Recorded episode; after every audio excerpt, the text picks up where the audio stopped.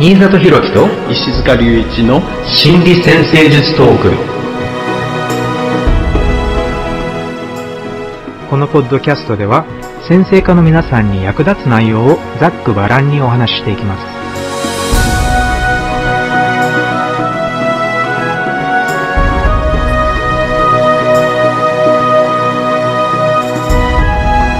はい、皆さんこんにちは。新里博樹です。こんにちは、石塚隆一です。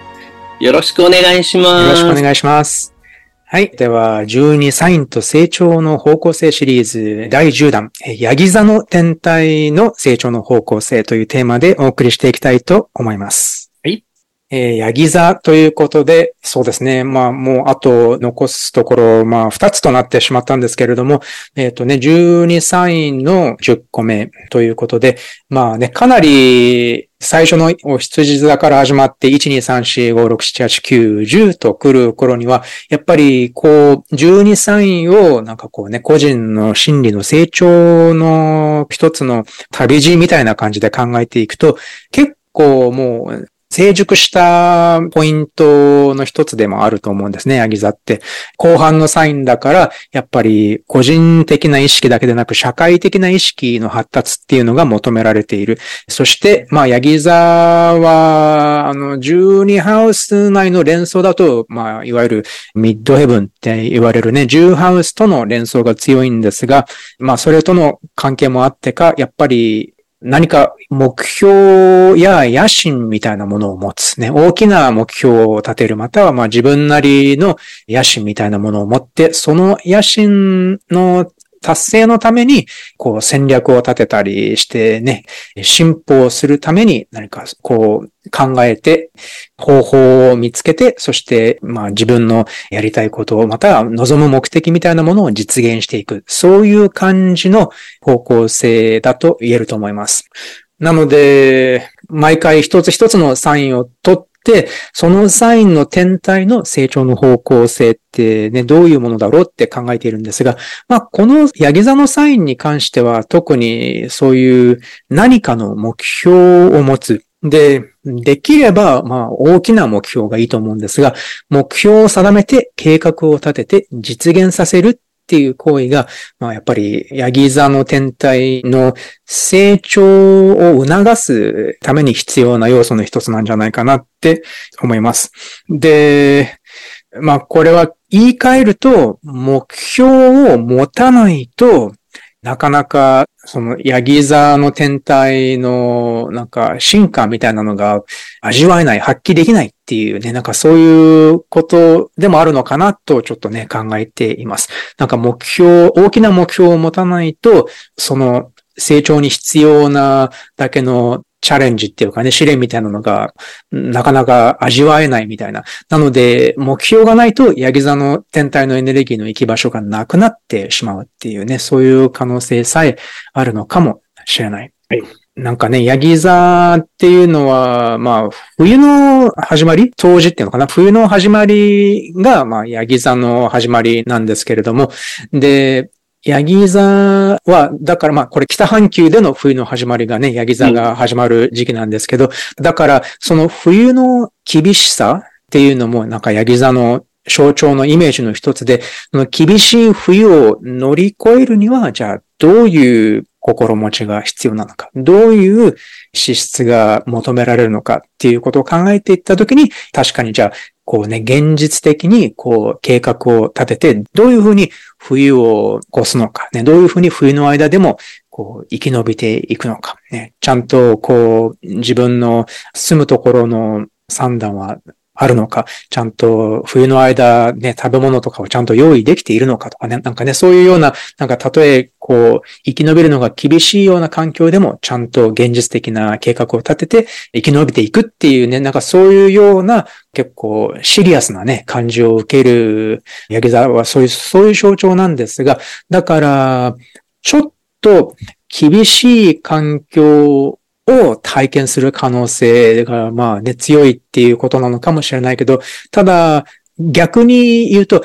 あえて厳しい環境に身を置いて、で、そこから高い目標を目指して頑張っていくとかね。なんかそういうのも、ヤギ座の物語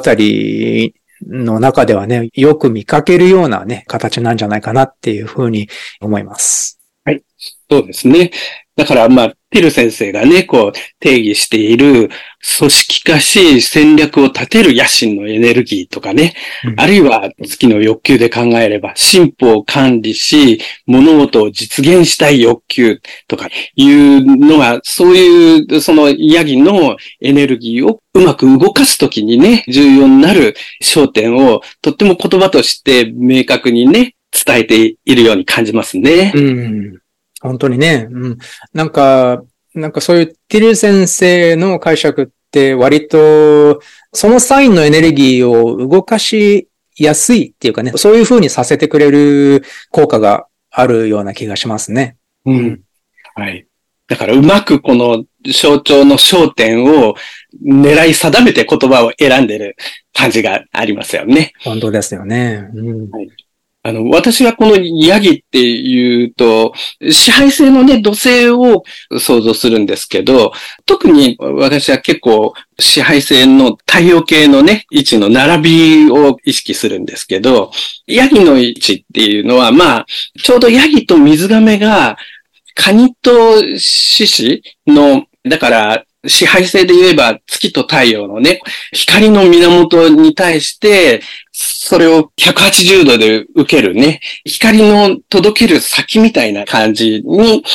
感じるんですけどね。だから、長期的な自分の動機をどこに持っていくんだっっていうところの焦点をこう定めていく、そういうポイントっていうのはこの象徴の中にね、とっても含まれてるんじゃないかな。まあそれがあのね、目標を定めて計画を立てて、長い時間かけてね、実現していこう。そういうようなね、ヤギのテーマにとっても通じるんじゃないかなっていうふうに感じています。うん、そうですよね。太陽が支配する獅子座の反対側に、まあ、水亀座があって、月が支配する蟹座の反対側にヤギ座があって、で、だから、まあ、そういう光を発する天体のサインの反対側っていうことだから光の到達する先ですね。なるほどね。で、そうですよね。まあ、なんか両方とも、ヤギ座であれ、水亀座であれ、やっぱりちょっと人が今後何を求めて行くのかっていう、なんかね、そういうのに関わっているような気がしますからね。古くはこの水亀座も土星がね、支配してたんですよね。そうですよね、うんうんうん。やっぱりだからそういうイメージ的にも、うん、まあ、組織がどこに向かっていくのかとかね、なんか社会がどこに向かっていくのかっていうような、そういうのを司っている。まあ、さすがね、まあ、土星が社会天体だっていうこともあるかもしれませんが。うん。だから、まあ、やっぱり、そういう組織化して戦略を立てるっていう、なんかね、そういう組織、組織の中の自分っていう、なんかね、存在が、まあ前提になってるような感じもあるんですが、うん、だから、まあでも確かに私もなんか周りのヤギ座の人とか見ていると、なんかこう自然に責任を集めていくっていうかね、なんかとてもだから頼れるような感覚があって、ヤギ座の人たちは、で、しっかり状況を見定めて行動できるし、責任を負うことも厭わないので、自然に責任のある立場みたいなのが、こう、その人に与えられていくみたいな、なんかね、そういうのもなんかよく目にするような気がします。うん。だから、やっぱりすごくパワフルなんですよね。このサインの性質として考えるとね。むしろだから、まあ、高い山を登るだけのエネルギーがなんかね、与えられているっていう風に考えてもいいのかもしれませんが、よく西洋先生術とかでの連想で使われるのは、ヤギ座の山ヤギっていう言葉でなんか連想されるのが、アルプス山脈にアイベックスっていうね、あのヤギの種類がいるんですけど、で、その IBEX はなんかそういうすごい高いところとか、なんか断崖絶壁みたいなほとんど90度ぐらいの絶壁でも平気で登っていくっていうのがなんかね、結構 YouTube とかでやってるんですけど、だからそういうのがなんかヤギ座のイメージみたいなのであって、で、だからどんなに困難な目標でも、とにかく構わずに高いところまで登っていくみたいなね、なんかそういう強力な印象があります。だから、これを心理学みたいなね、心理学ではなんかフロー状態とかっていうね、そういうのの研究がされてるんですけど、まあ、つまり何もかも忘れて集中している状態のことをフローっていう言葉を使って表現するんですけれども、で、このフロー状態についての研究で明らかになったのは、適度に困難な目標が必要である。っていうこと。なので、そういうものすごい何かに夢中になるっていう状態を達成するためには、適度に困難な目標が必要であって、だから何かそういうチャレンジみたいなものが必要になるっていうことなんですよね。で、その困難な目標を目指すことで自分の中の才能、まあ、潜在的な才能だったり、能力だったりっていうのが、こう磨かれたり、目覚めたりして、で、それがまたそういう成長につながって、それがまた強いやりがいを生む。そして、そういう成長を通じて自分にもっと自信が持てるようになるね。自信につながる体験となるとかね。なんかそういうことも研究されて知られているんですけれども。だから、やっぱりだから、登るべき山が必要だっていうのは、あの、まあ一つのね、心理、土星の心理だっていうことも言うことができるかもしれないんですけど、特にね、ヤギ座の天体が、こうね、出生図にある人たちにとっては、あえてちょっと困難な目標を選ぶっていうのも、その天体の成長を促す一つの方法なんじゃないかと思います。はいだから、その困難自体に取り組んでる間っていうのは、もしかしたらね、こう、途中でしばらく壁に当たって動かないぞとか、いろいろ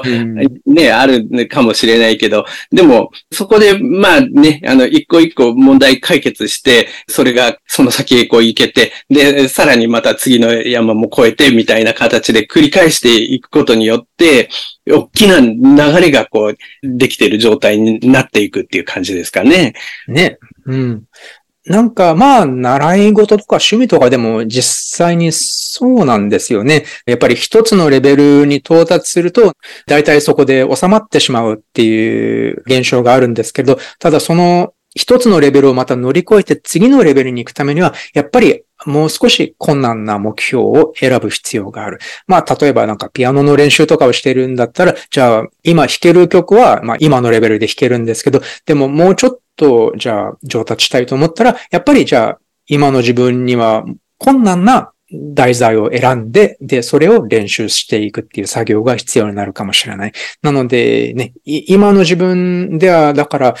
ちょっと、えー、難しいっていうぐらいの目標を選ぶっていうのがね、まあ一つの成長には欠かせないものなんでしょうね。はい。この適度に困難な目標って適度にっていうところがとってもミソな気がするんですけどね。だから、あんまり困難なでっかい目標を先に立てすぎると、その目標がこう壁のように感じてしまって、全然前に進めなくなっちゃうかもしれないし、うん、でも逆に優しすぎると、もう乗り越えがいを感じないような感じになってしまうみたいなね。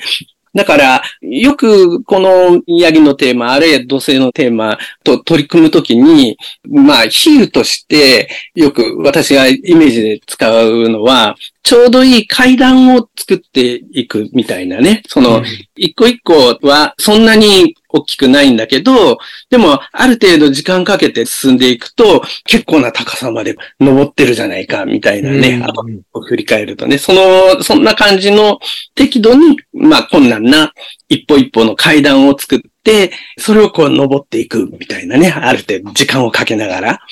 うん。そんなイメージもありますよね。本当に、本当にその通りですよね。まあ、これは、まあ、どんなものにもある意味通じる心理なのかなとは思うんですが、なんかね、小学校で算数とかを勉強して、で、中学、高校とかでまあもうちょっと難しい数学とかを勉強して、で、大学レベルになるとね、もっともっとまあ難しい内容が、まあ、でもその積み重ねを通じて少しずつ少しずつ、あの、理解を深めていくことができると思うんですけど、先生術の勉強とかもやっぱりそうでしょうね。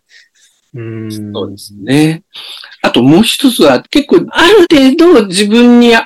た方向を選んでいくっていうのも重要かもしれないですよね。だから適度にっていうのは、うん、その自分にとって興味も向くし、でも要するに乗り越えがいがあるし、でも高すぎない目標を次々と作っていくみたいな感じなのかもしれないですよね。そこで、この自分に合ったものっていうことで、まあ象徴的にはその太陽と土星がしっかり協力していることが必要になるっていうことなんでしょうね。うん、英語でよく言う表現は、成功のはしごを登るっていうのかな？そういう表現があるんですけど、で、まあ、ことわざの言い回しの一つでは、私はもう何十年もかけて、この成功のためのはしごを登ってきた。そして、ある時ちょっと周りを見回して気づいたのは、間違った建物にはしごがかかっていた。っていうね、うん、なんかそういう言い回しがあるんですけど、だから、高い目標を立てて、一生懸命一生懸命一生頑張ってるんだけど、いざちょっと周りを見回してみたら、あ、本当に自分にとって大切なもののためにこう頑張ってきたんじゃなくて、何かちょっと違うもののために頑張ってしまったのかもしれないとかね。なんかそういう、ちょっとね、なかなか、うん、まあね、それもちょっと厳しい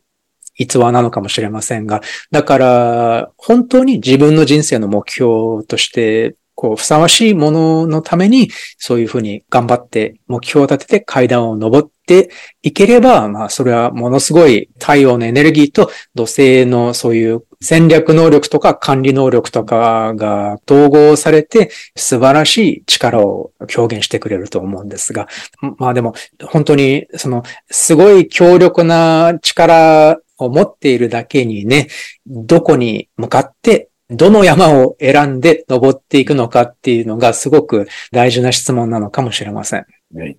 なんかだから山を登るにしてもなんかね、頂上まで行って周りを見回したら、なんか本当に登りたい山はちょっとね、二つぐらい向こうの山だったとかね、そういうのはちょっとね、なかなか厳しい、ちょっとね、辛い体験になってしまうと思うので、うん、だから、まあ、そうですよね。会社とかでも、やっぱりね、会社のためにものすごく頑張って、出世とかもしたんだけど、実は本当はやりたいことがなんかね、また別にあったとかっていう、そういうのも、まあ、なかなかね、よくある話かもしれませんが、うん、なんかそうですね、カウンセリングとかの状況でも、じゃあ、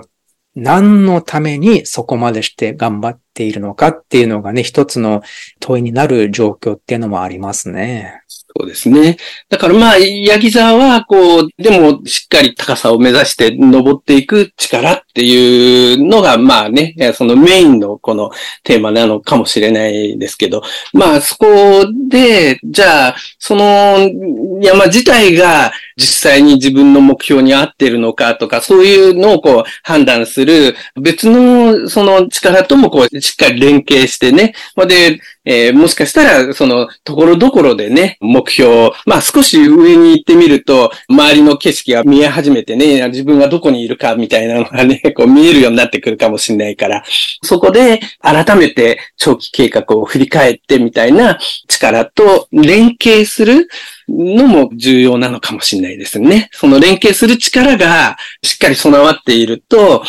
途中で道を変更しながら、もう自分の一番合ったところに見つけて登っていくことができるかもしれないし。なんかそういう、だから、要所要所で、ところどころ人生のね、なんかそういうポイントで、ちょっと振り返って、ちゃんと今自分は本当に望んでいる方向に向かって山を登っているのだろうかっていう、なんかそういうタイミングがやっぱり何回か来ると思うんですけど、まあ、なんだろうね、トランジットとかだったら、ちょうどその土星が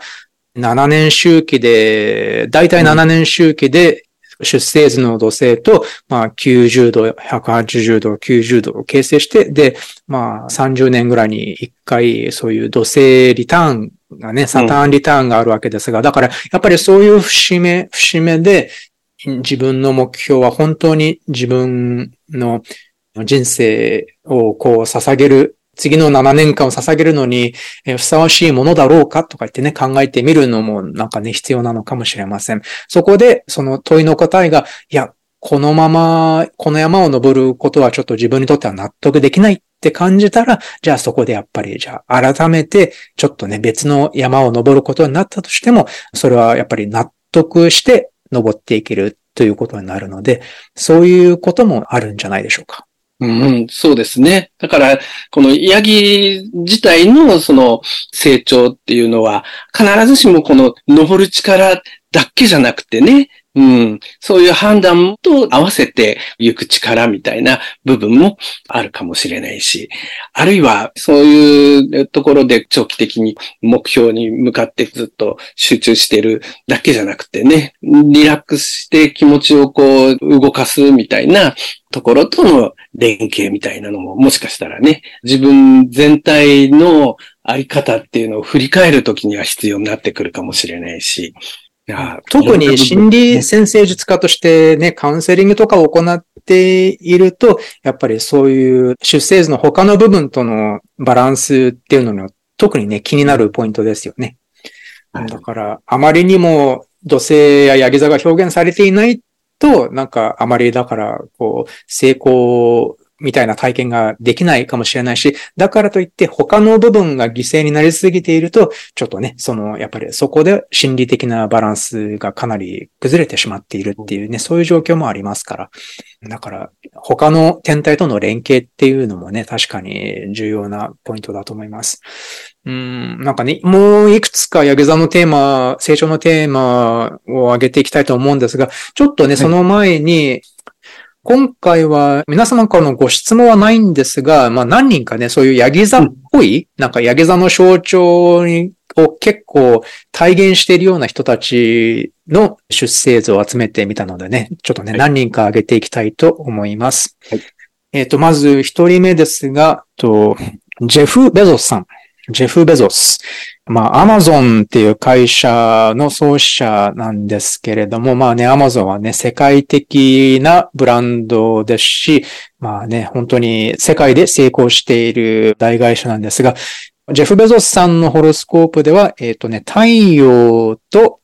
水星と火星がヤギ座。出生時刻はわからないんですが、太陽と水星と火星がヤギ座なのは間違いありません。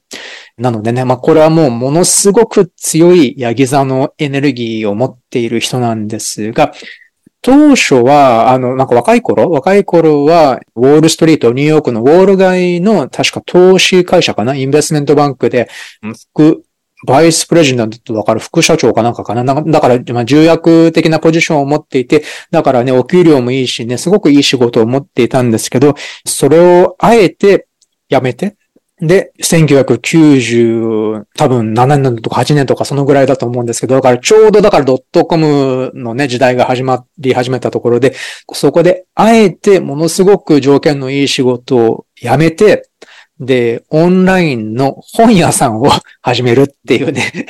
なんか、ものすごい、あの、ことを始めたんですけれども、だから周囲にしてみれば、え、それは、なんか、本当にそれでいいのかっていうような感じだったかもしれないんですけれども、ただね、そこで、まあ、やっぱり、あの、初めからうまくいくっていうことはなくて、結構、だからね、厳しい状況も経験したんですけれども、まあ、でも、えっと、そのね、1990、何年だろうね、90年後半にそれが始まって、で、25年ぐらいかな ?20 年ぐらい経ってみれば、もうね、まあ不動の世界的なブランドになってしまったんですけれども、だからね、そういう経緯を考えてみると、あえて厳しい道を選んで、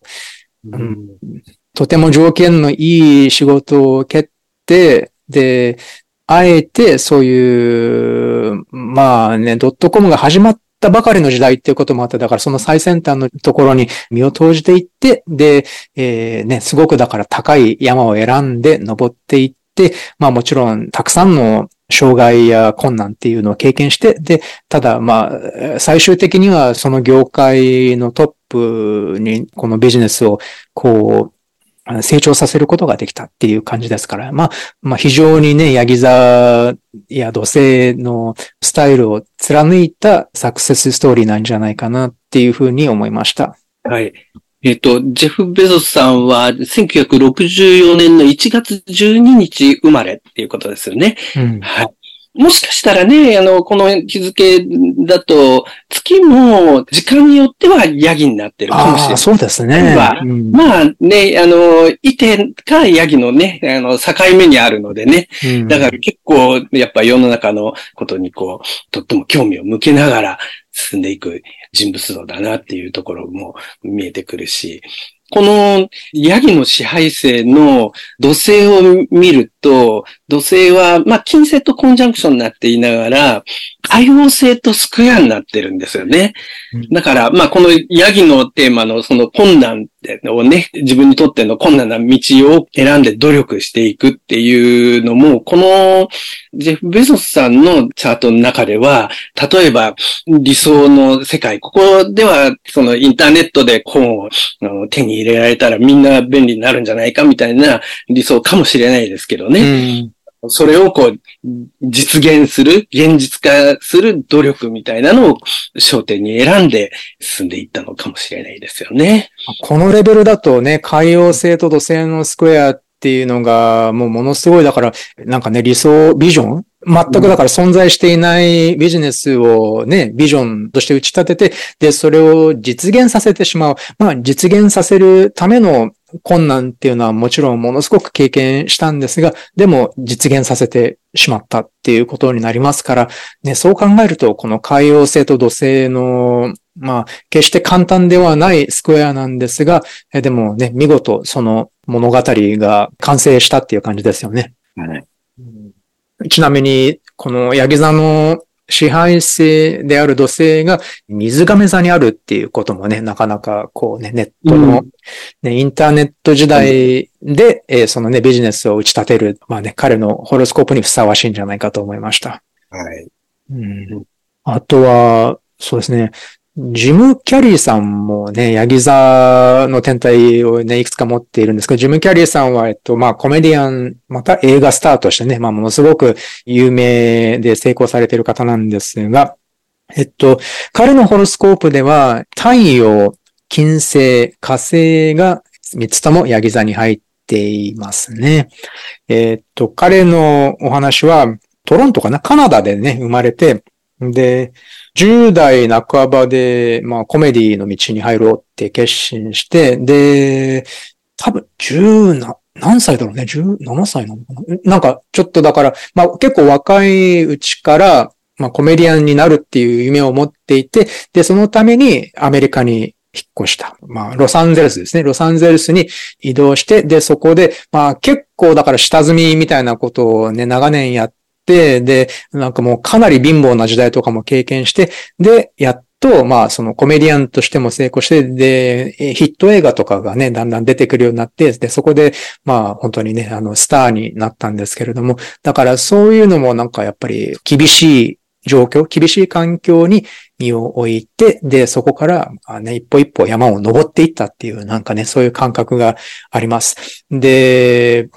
まあ結構有名な話なんですけれども、なんかそういうの貧乏な時期にすでに彼は自分にちょっと正確な金額を覚えてないんですけど、自分に小切手を何十万ドル何百万ドルかわかんないけど、なんかね、それ何百万ドルの小切手を書いたっていうね、逸話がすごく有名なんですけれども、だから、いつかこの小切手を銀行にこう預金できるようにっていうね、そういう意味を込めて、その貧乏な時代に小切手を自分に向かって書いた。で、まあその数年後にヒット映画の主演として選ばれた時に、その金額がね、実現したっていうね、あの話なんですけど、だからやっぱり彼の場合もそういうビジョンっていうのが、こう、高い目標を立てるなんか前提としてそういうビジョンがあったっていうことなんですよね。で、まあ面白いのは彼のホロスコープではね、海洋星がアセンダントにコンジャンクションしているんですね。だから、やっぱりこのホロスコープでもそういう海洋星のビジョンみたいなのが、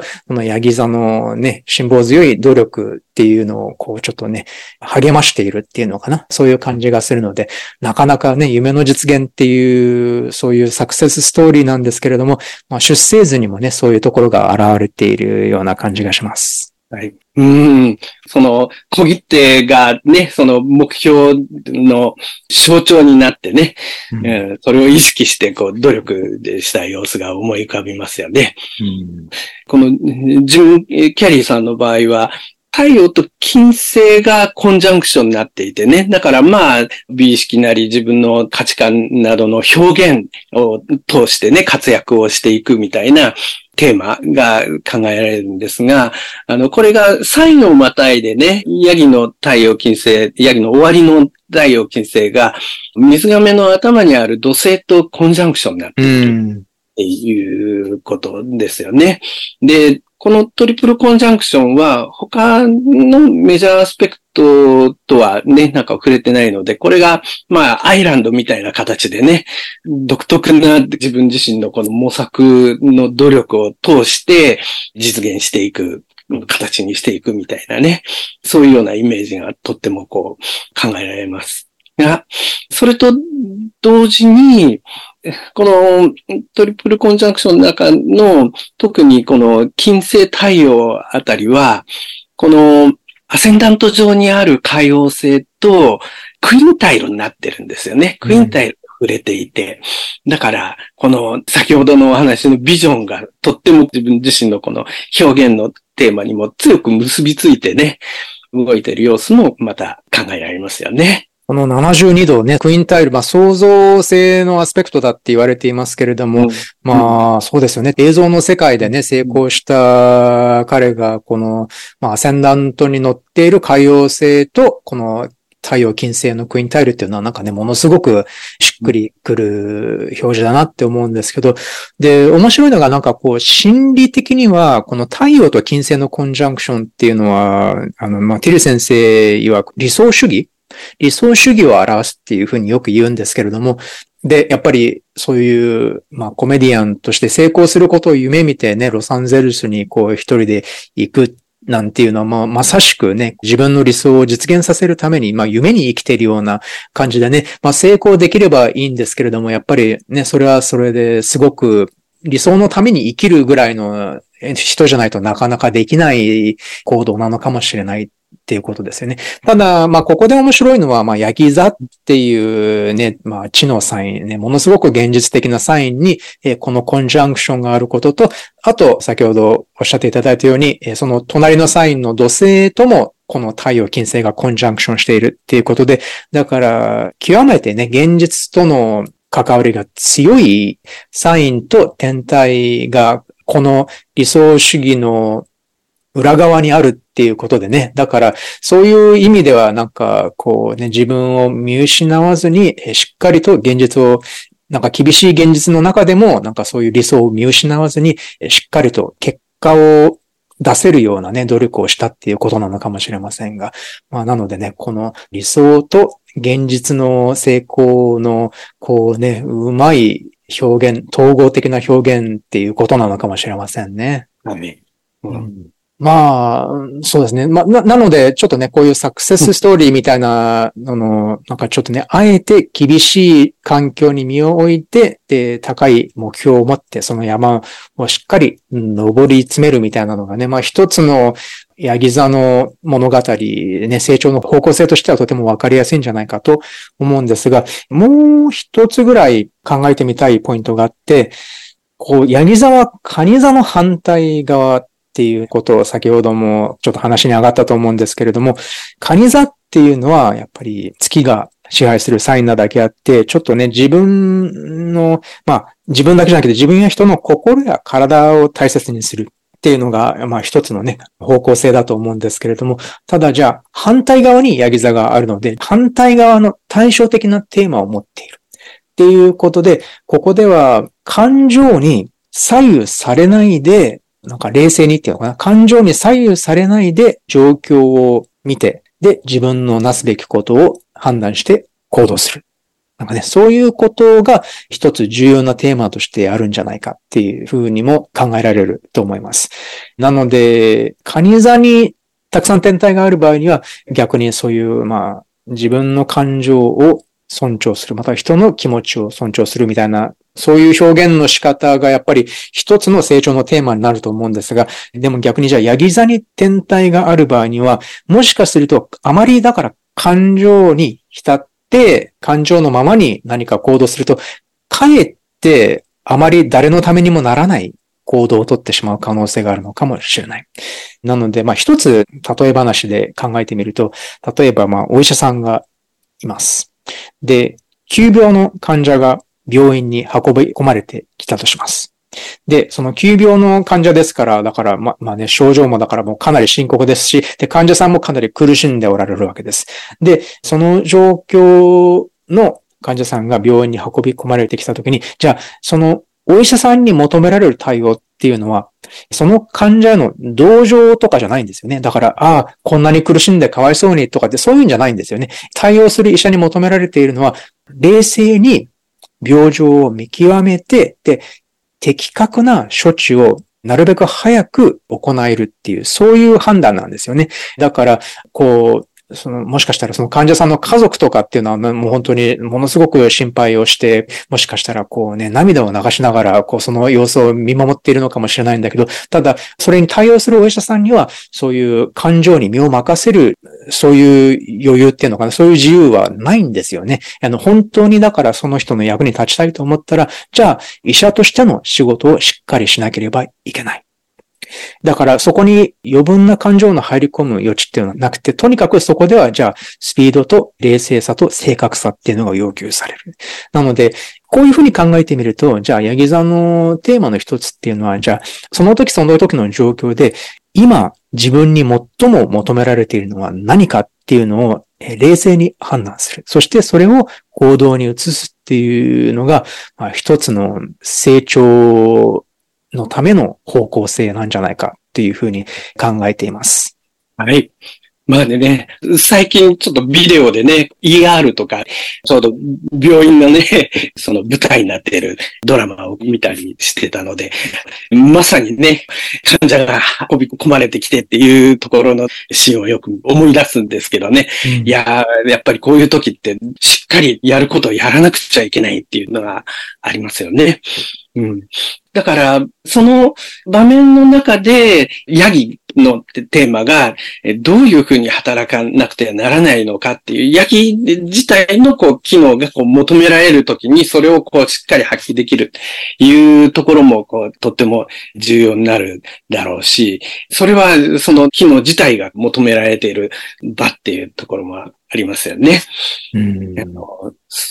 それとともに、今度は連携の部分も重要になってくるような場もあるっていうところ。その全体が動くときには、そういうところと連携をする必要がある。えー、だから、その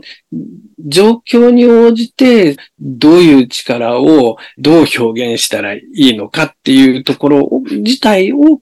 うまく動かせる力っっていうのをつけていくっていうのはもしかしたらそのサインの成長のテーマなのかもしれないですよね。そのサイン独特の機能をしっかりこう発揮する。あるいは他のテーマとこううまく連携する。状況を見分けながらね、それをこう動かしていくいうところがとっても重要なのかもしれないですよね。あの、やっぱり本当に成熟してくると、こういう自分の中での様々な部分、様々な先生術の場合はいろいろな天体によって表現されているわけですけれども、やっぱり自分の中にも一つだけじゃなくて、いくつかの人格があるっていうことに気がついていくんですよね。で、だとすると、何かそういう人と向き合っているときに、その時その時で、あ、的確に判断して行動しなければいけないなって考えて行動できるのはやっぱり一つのね、ヤギ座の性質なんだけど、ただそういう冷静に見て判断できる自分と同時に、やっぱりじゃあ相手への共感とかね、感情的なつながりっていうのを感じている、そういう月の部分とかっていうのもやっぱりちゃんと認識できるっていうかね。だから結構、こう、なんか心理的な成熟っていうのが、こう、進んでくると、そういうふうにどちらかだけじゃなくてね、ちゃんと、だから自分の中のそういう様々な部分っていうのをちゃんとどれも見失わずに、だけどその状況に適した部分をね、しっかり選んで表現できるっていうのはね、まあ一つのやっぱり尊敬できる人とかだとやっぱりそういう能力っていうのは高いなって思いますね。そうですね。まあ、やっぱりノエル・ティル先生自体もね、そういうところが多分にあって、彼はやっぱり、ティル先生に会ったことのある人は大体ね、みんな知ってるんですけど、彼はもうかなりエモーショナルな人物なんですよね。とても感情豊かな人で、でね、他の人にも愛情表現であったり、自分自身の感情表現であったり、かなり豊かな感情表現をされる方で、で、ね、平気で、だから人に涙を見せるっていうこともするし、ね、だからそれだけ自分の感情をこう前に出すっていうことに全く躊躇はしない人なんですけど、だけど、コンサルテーションの現場において、だからものすごいだからクライアントの辛い経験の話とかも聞くわけじゃないですか。だけど、その時点では彼は全くそういう、その感情に身を任せるっていうことはしない。逆に、その状況を的確に判断して、で、その時に必要な言葉っていうのをしっかり、その感情に飲み込まれてしまうんじゃなくて、そこからちゃんとクライアントを導いてあげるように、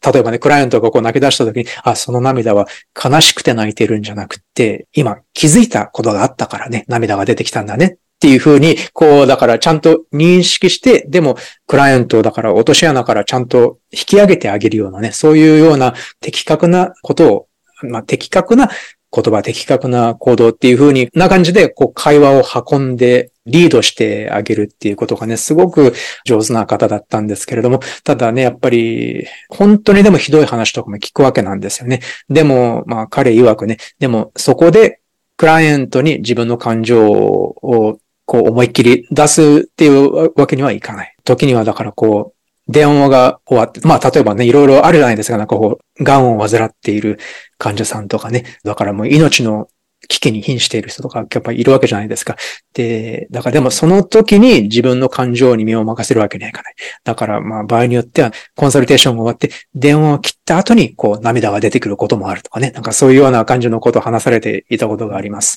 だからやっぱり自分自身の感情も見失わないんだけれども、でも、休館に面しているお医者さんの話と一緒で、その状況で今自分に最も求められているのは何かっていうのをね、判断してちゃんと行動できるっていうね、そういう知恵ですよね。そういうのもなんかね、ヤギ座の成熟したバージョンですよね。そうですね。ノエル・テル先生はね、太陽、木星、そして水星がヤギなんですよね。うん、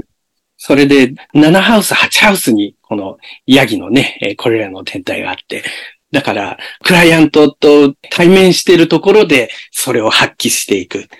でも、もともとアセンダントはカニだから、うん、とっても感情豊かなんですよね。うん、だから、まあ、ヤギにはもともと、そういうちょっとね、村だったら、こう、年寄りがいて、まあ、長老みたいな立場の年寄りがいて、で、若い人たちに、こうね、導き、まあ、知恵のある言葉を授けたり、ちょっとね、導いたりとかっていう、そういう立場なんですけれども、だから、まあ、ティル先生のように、ヤギ座が7ハウス、ね、ヤギ座の太陽木星が7ハウスにあったりっていうのだと、やっぱり、コンサルテーションの間では、中では、そういう、まあ、いわゆる父親的な立場っていうのはね、あえてそういう父親的な立場に立って、で、もしかしたらだから父親からこう満足な指導を得られなかったクライアントでも自分が代わりにそういう導き手の立場に立って導いてあげるみたいなね、そういうような表現をされることも結構ありました。なので、なんかね、ヤギ座がなんかそういうちょっと実際にその土星との連想でね、年寄りのサインっていうふうに考えられることもあるんですけども、年寄りっていうよりはだから、経験と知恵なんですよね。経験と知恵を持って、そういう若い人たちを導いてあげられるみたいなね、そういう象徴でもあるのかと思います。なのでね、まあ感情に身を任せるだけじゃなくて、なんかね、ちゃんと知恵を持って状況を見て良い行動を判断できるっていうね、なんかそういうのも、ヤギ座の天体の成長の仕方なのかなというふうに思いました。とってもね、あの、目標のイメージとしてはね、人物像みたいなのがあると、目標に定めやすいですよね。うんなのでね、まあ、なんか時々ね、ヤギ座の天体が、なんか月とか金星とかにあると、そういう情緒的な成熟が遅れるかもしれないっていうね、あの、そういうコメントもあるんですが、仮に子供の頃にあまりだから感情を表現しない過程に育ったりすると、情緒的な発達っていうのがあんまりない代わりに、もしかしたら、その代わりにもうちょっと状況を観察して判断する能力とかっていうのを身につけるかもしれません。例えば、家の手伝いとかっていうのは早く始める子供がいます。例えば、両親が自営業で、だから若い自分より年下の兄弟の面倒を見なければいけないとか、または片方の親がいないので、親の手伝いを早いうちから始めなければいけなかったとかいう感じで、子供の頃から自分の気持ちを抑えて責任を果たす能力っていうのが発達していくと、ちょっと大人びた子供になるみたいでね、そういうような現れ方もあるんじゃないかと思います。ヤギ座でよくね、なんか英語で言われるのは、こう、ヤギ座っていうのは若い頃は年寄りのようで、でも、年寄りになっていくにつれ若くなっていく、子供のように若くなっていくっていうような表現があるんですけれども、だから、まあ、最初のうちは、だからちょっと自分の気持ちを抑えて、そういう自分に求められていることをしっかりこなすみたいな、そういう要素がこう強調されると、周りの子供たちよりずっと大人びた感じの子供としてね、子供時代をこう過ごすかもしれないんですけど、でもやっぱり連携とかバランスの話に戻りますけれども、もう大人になってだんだんだんだん成長していくにつれて、そういう他の部分もしっかりと表現していかなければいかないっていうことで、まあだから月だったり、カニ座だったりね、そういう部分もしっかり自分のものにしていく必要があるっていうことなんだと思います。はい。うん、このヤギあるいは、まあ、土星がその天体に関わってる時も似たようなプロセスが考えられるかもしれないですけど、時間をかけてゆっくり発達するみたいなイメージを考えると見えてくることもよくありますよね。だから、それは最初のうちはこう苦手意識みたいなのが強いのかもしれないけど、でも、だんだんだんだん天体の力をとってもしっかりつけていくような形でね、成長のプロセスが進むうこともとっても多いわけですよね。アドラーとかは、その劣等性とか劣等感みたいなものが成長の意識につながっていくんだっていうところもとっても注目をしていましたよね。だから、まあ最初は何らかの形でね、こううまく動きにくい状況があって、あるいは表現しにくい環境があって、それはまあね、いろんな部分を他の部分を注目しなくちゃいけないとか、そういういろんな事情なのかもしれないですけどね。でも、だから、そういう長期的な、その成長のプロセスみたいなところにも、こう、注目をしながらね、追いかけてみるっていうのも、こう、とっても洞察につながるかもしれないですよね。うん。という感じでね、なんかね、ヤギ座の成長の物語っっていうのはね、まあ、いくつかそういう、なんか物語の原型っていうのかな？骨組みみたいなのをね、いくつかちょっと考えてみました。まあ、12サインがね、すべて一人一人のホロスコープに全部のサインが入っているっていうのをね、もうこのシリーズの中で何回もね、お話ししてきたと思うんですけれども、だからまあ、ヤギ座の天体がこう、全く出世図にない人でも自分の中にそういう土星があって、で、そういう、こういうね、ヤギ座的な資質っていうのが存在するので、またね、こう自分の出生図の中の、まあ、土星のアスペクトや配置を考えるヒントにもなるんじゃないないかと思うんですけれども、まあね、そういう感じで、ね、ちょっとね、ヤギ座、そして土星のエネルギーを表現していくヒントにね、まあ今回のポッドキャストをね、役立てていただければね、とても嬉しいです。はい。じゃあ、今回はこういう感じです。最後までお聞きくださりありがとうございました。どうもありがとうございました。